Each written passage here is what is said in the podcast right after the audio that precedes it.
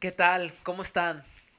Ya estamos jueves, ya falta menos para que se acabe la cuarentena, pero sigamos eh, cuidándonos, sigamos orando y mantengámonos confiados en que Dios está al cuidado de nuestras vidas. Para los que no me conocen, soy Tony Rivera, soy una persona que tiene como prioridad y como pasión a Dios y no sé si ya eres parte de la comunidad en Facebook de corazón a corazón. Si ya eres, te doy muchas gracias por ser parte de esta comunidad, por estar eh, viendo mi contenido que subo ahí en el blog.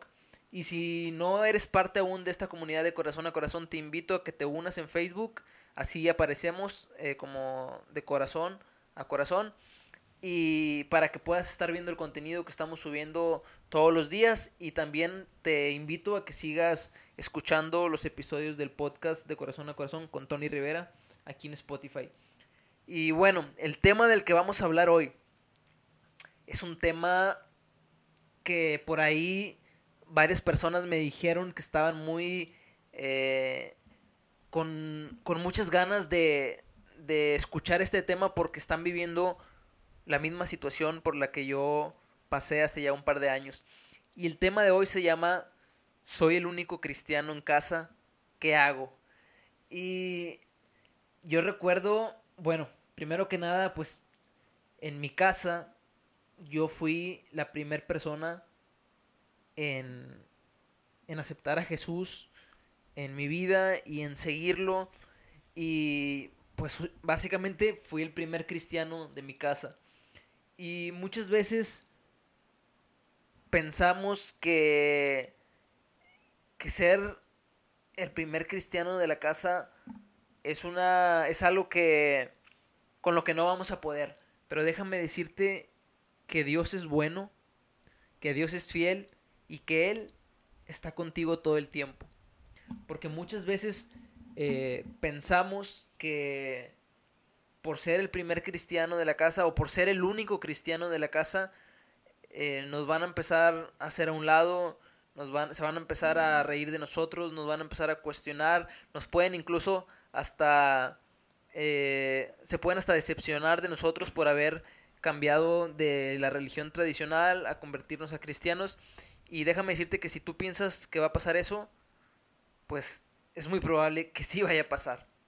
Entonces, Tony, ya me estás agüitando, ya me estás quitando las ganas. No, te estoy diciendo las posibilidades, lo que posiblemente vaya a suceder por ser el único cristiano en tu casa, pero como también te dije, Dios está contigo todo el tiempo, no estás solo y Él, así como te alcanzó a ti, va a alcanzar a tu familia. Y quiero platicarte un poquito de cómo fue mi experiencia cuando me convertí a Cristo. Yo empecé a ir a, la iglesia o la manera en que Dios eh, atrajo mi atención, en la que Dios eh, sí captó mi atención, fue cuando yo era niño. Pasaba una hermana en una pecerita por la colonia todos los viernes, como eso de las 4 o 5 de la tarde pitando. Y yo, más que por querer ir y aprender de la palabra de Dios, yo lo que quería era subirme a esa pecerita. Y junto con todos los amigos de la cuadra y de la colonia, nos subíamos a la pecerita, nos daban una vuelta y después nos llevaban a la iglesia a tener unas escuelitas eh, en las que nos enseñaban historias bíblicas, nos enseñaban algunos eh, pasos de canciones cristianas. Y así fue como fueron por primera vez mis papás a la iglesia. Recuerdo que fueron, eh, o más bien recuerdo que iban cuando había eh, eventos de Navidad en la que yo tenía que participar en una obra de, del nacimiento de Jesús o cuando había un evento eh, importante en el que yo iba a participar, mis papás iban. Y de repente iban también eh, a los cultos. Y después de eso, o sea, yo así estuve yendo toda mi infancia o gran parte de mi infancia a esas escuelitas. Después llegué a la adolescencia y pues ya era complicado pues seguir yendo, A pintar eh, ahí monitos a seguir este, conviviendo con niños de 8, 9, 10 años cuando yo ya tenía 13. Entonces, un amigo al cual yo aprecio mucho, que se llama David, fue el que me invitó a una célula en su casa. Una célula, para los que no saben qué es, es un grupo de, de personas que se juntan a estudiar la Biblia, que se juntan a platicar de lo que Dios ha hecho. Y ahí fue como conocí a, varias personas, a varios amigos que me ayudaron a permanecer. Por eso es muy importante que seas tú muy sabio al momento de escoger tus amistades, al momento de decidir con quién vas a pasar tiempo. Busca amistades que te aporten, que te ayuden a crecer, amistades que te puedan impulsar a buscar más de Dios. Y recuerdo que empecé a ir con ellos a la iglesia, después en un congreso, eh, en un congreso de jóvenes en Monterrey, yo decidí entregarle mi vida a Jesús. Jesús, tope donde tope, cueste lo que me cueste, yo te voy a seguir a ti, Jesús, el resto de mi vida. Fue, una, fue la decisión que yo tomé de seguir a Jesucristo por toda mi vida. Y desde ahí mi vida ha sido de ha sido toda una aventura. No te voy a decir que todo ha sido de color de rosa, ha sido toda una aventura. He pasado por momentos complicados, he pasado por momentos de dudas, por momentos de incertidumbre, pero en todos y cada uno de ellos Dios ha sido fiel y Dios ha estado conmigo. Pero también he pasado por experiencias y momentos increíbles. Tenido oportunidad de hacer varios viajes misioneros, he tenido oportunidad de servir en mi iglesia, he tenido oportunidad de salir y predicar a las calles, de salir y predicar eh, de salir y predicar a los hospitales, de predicar en, en la iglesia y en otros lugares. Y Dios ha sido muy bueno. Dios ha sido fiel y todo porque un día decidí entregarle mi vida a Dios. Entonces tú que eres el único cristiano o que eres de los poquitos cristianos que hay en tu familia, yo quiero decirte que seguir a Jesús es la mejor decisión que puedes tomar en tu vida. Y ya después, este, después de que estuve, de que empecé a ir a, a la iglesia con mi amigo David, empezaron a ir al poco tiempo mi mamá, después mi papá, después mis hermanos, y ahorita Así como un día Jesús transformó mi vida, ahora ha transformado la vida de toda mi familia. Y hoy, de, hoy, de los cinco que somos, cuatro ya estamos bautizados. Y creo que próximamente mi hermano, por fe, también se va a bautizar más adelante. Entonces, si tú crees en Jesús, vas a ser salvo tú y toda tu familia. Pero necesitas perseverar en oración, necesitas mantenerte firme, necesitas ser testimonio para que ellos puedan ver a Dios a través de ti. Muchas veces nos desanimamos muy pronto, pero yo quiero animarte a que seas una persona perseverante y que te atrevas a creerle a Dios, porque cuando te atreves a creerle a Dios, cosas suceden, milagros empiezan a suceder en tu vida y es ahí cuando empiezas a ver a un Dios vivo y a un Dios real y sabes que no estás solo, Dios está contigo. Si tú te has sentido solo, déjame recordarte que cuando tú llegas a los pies de Cristo, tú ya tienes una familia nueva también. Todos somos hijos de Dios. Todos aquellos que hemos decidido creer en Jesús somos hijos de Dios y ahora tú tienes cientos de hermanos en Cristo, no solamente en tu ciudad ni en tu país, sino en todo el mundo. No creas la mentira del diablo de que estás solo, de que vas a pasar por las eh, adversidades solo, esos momentos de duda, esos momentos de luchas en los que vas a estar luchando contra tu carne, luchando contra eh, tu mente de saber si, estás eligiendo la mejor, eh, el mejor camino que seguir a Dios o si tienes que regresarte al mundo, si tienes que regresar a tu vida vieja, esos momentos no los tienes que pelear solos. Busca un amigo que ame a Dios, busca a tu pastor, busca a tu líder de jóvenes, busca a esa persona que te invitó a la iglesia y dile que necesitas apoyarte con alguien, que necesitas de su oración, que necesitas de sus consejos, que necesitas que te esté impulsando y animando cada día. Y, estoy seguro que esa persona, si ama a Dios, va a hacer lo posible y va a tratar de ayudarte a que sigas y permanezcas en el camino de Dios. No tienes que pelear tus batallas solo. También otra cosa que es importante que sepas es que tu relación con Jesús debes de mantenerla y cuidarla todos los días de tu vida. Mientras tú empieces, mientras tú, mira, imagínate, tú ya tomaste la decisión de seguir a Jesús y todo lo que te espera de ahí en adelante, como te comenté al inicio, pues probablemente se van a reír o a burlar de ti. Incluso tu propia familia se podría burlar de ti y decirte, mira el hermano, mira la hermana. Pero necesitas permanecer firme. A lo mejor se van a decepcionar de ti, tus amigos, eh, ¿qué onda? Ya no sales este con nosotros, ya no vas a tales lugares, ya no, eh, ya no, ya no te diviertes como antes, se van a decepcionar de ti también, amigos. Pero recuerda que a quien tú buscas y a quien tú necesitas agradar es solamente a Dios. La gente se podrá decepcionar de ti, pero si tú tienes el favor y la gracia de Dios contigo y en tu vida, eso es más que suficiente. Necesitas cuidar tus tiempos de oración para que tú puedas permanecer firme, para que tú sepas que tu lucha no es contra otras personas, sino que tu lucha es espiritual.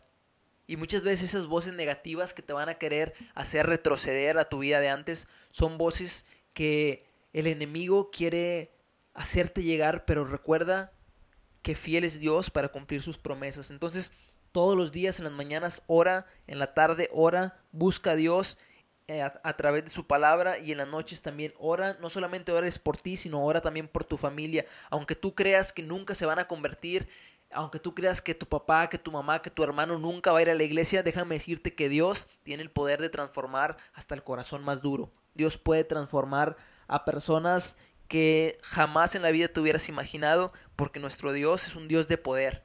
Jesús sigue transformando vidas. Ese mismo Dios que hacía milagros antes, sigue haciéndolos hoy. Y ese es el Dios en el que tú has decidido creer y ese es el Dios que está contigo todos los días de tu vida. Otra cosa que también quiero aconsejarte es que demuestres tu fe con tus acciones y con tus palabras. Es decir, lo que digas, lo que prediques, vívelo. Porque una vez que yo sé que no somos perfectos, yo sé que tenemos nuestras áreas eh, nuestras áreas débiles, nuestras áreas en las que necesitamos mejorar. Y son en esas áreas donde Dios se fortalece y se manifiesta en nuestra vida. Eh, pero necesitamos demostrar nuestra fe. Imagínate que tú eres la, el único en tu casa que cree en Jesús, que decidió seguir a Jesús. Y cuando llegan los problemas, cuando llegan las adversidades, cuando llegan eh, cosas que no esperabas, eres el primero en preocuparte, eres el primero en pensar negativamente, eres la primera persona en, darse por vencido, pues ¿qué van a pensar los demás? ¿Qué, qué fe le va, les va a inspirar a creer en el Dios en el que tú y yo creemos? Necesitamos ser personas que inspiren a otros, necesitamos ser personas que, que podamos reflejar a Dios a través de nuestra fe y de nuestra confianza en Él. Entonces, necesitamos también, yo quiero darte un consejo, si tú eres un chavo una chava a la que sus batallas para que tus papás te den permiso de ir a la iglesia, déjame decirte que Dios se va a agradar más si los obedeces y no vas a la iglesia que si vas a la iglesia y los desobedeciste. Dios dice que honremos a nuestros padres, a nuestro padre y a nuestra madre, para que nuestros días en la tierra sean alargados y nos vaya bien. Jesús se va a alegrar y Jesús es alguien, fue un hombre y fue también 100% Dios y Él nos entiende en todas las situaciones por las que podamos pasar. Entonces, sigue orando para que Dios transforme el corazón de tu papá y de tu mamá y llegará el día en el que solos te van a decir, hijo, hija, ve a la iglesia y después vas a ir con ellos. Y yo sé que es bien difícil eh, ser al principio, la verdad, es difícil ser el único cristiano. Porque te vuelves ya. Eh, te vuelves. Todos los ojos ya están puestos sobre ti en tu casa. Y cualquier detallito, cualquier error, cualquier falla que cometas, te la. van a echar en cara, te, te van a, criticar, te van a, a cuestionar, porque no sé por qué, pero desde que seguimos a Cristo, nos volvemos como que el foco de atención de muchos y nada más están viendo qué hacemos o qué, o qué no hacemos, pero necesitamos ser de testimonio, necesitamos ser personas que estén llenas del fruto del Espíritu, de amor, de gozo, de paz, de paciencia, de bondad, de fe, de mansedumbre.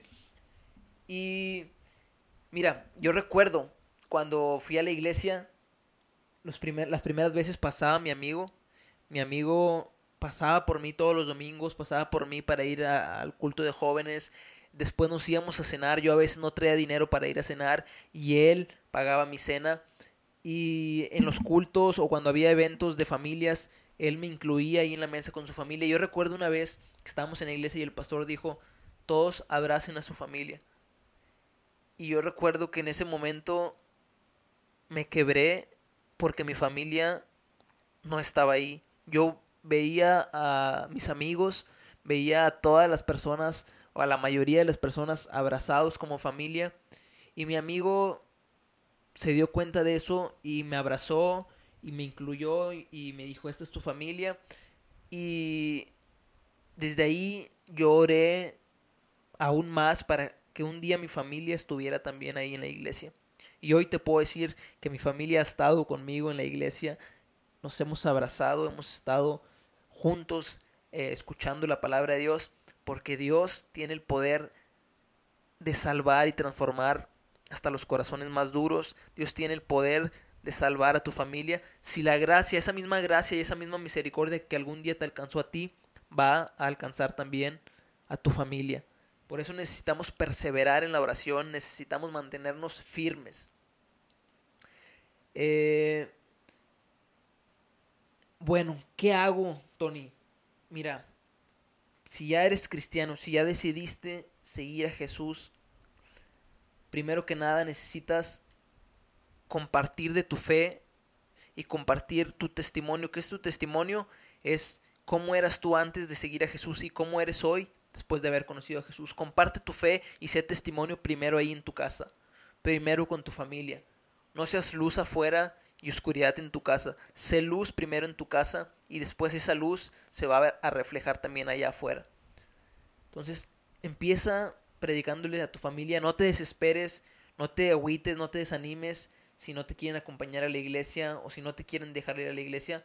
Tú sigue orando porque Dios está contigo. Como te dije al principio, tú no estás solo, Dios está contigo y Dios es bueno y es fiel. Dice Hechos 16:31.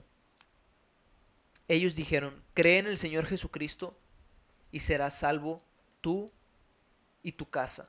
Y tienes que aferrarte a esa promesa y tienes que decirle a Dios, Dios, yo creo en tus promesas, yo creo en esta palabra que tú que tú me has dado y confío en que algún día veré el milagro de ver a toda mi familia reunida alabándote.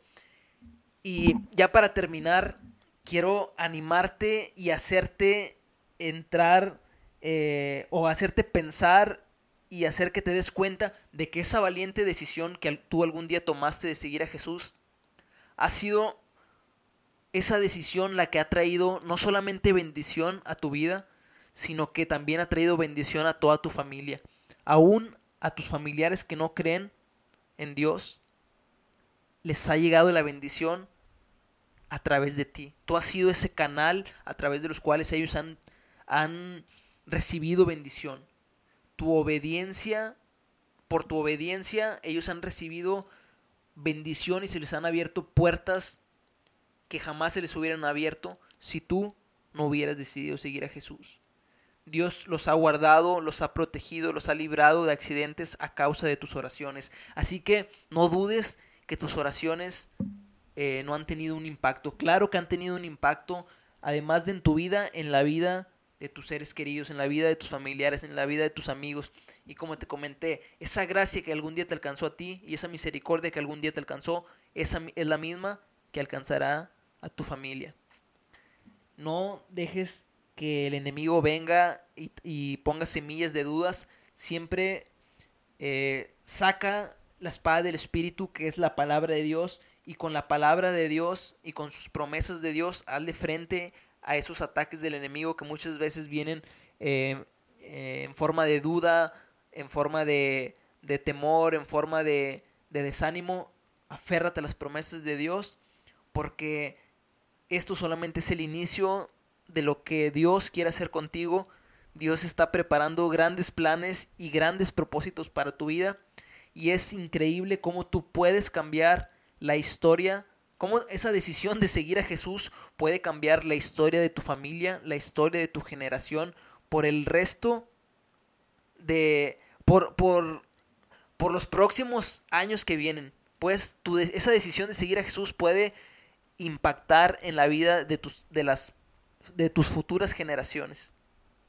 Y qué chido que tú hayas sido la primera persona en haber traído a Jesús a tu familia. Porque ya empezaste una, una tipo cadenita que con los años va a seguir esa semilla ahí y todas tus futuras generaciones van a reconocer que Jesús es el Señor y te van a recordar como un hombre o una mujer valiente que tomó la decisión de seguir a Jesús. Dios te bendiga, espero y te haya sido de mucha bendición este episodio. Si te fue de bendición, apóyame compartiéndolo con otras personas, apóyame eh, recomendándolo con tus amigos, apóyame eh, subiéndolo a tus historias de Instagram para que más gente pueda conocer el podcast. Que Dios te bendiga y ánimo, recuerda que mayor es el que está contigo que el que está en el mundo. Dios es fiel, Dios te ama y Dios tiene un gran plan y un gran propósito para tu vida. Bendiciones.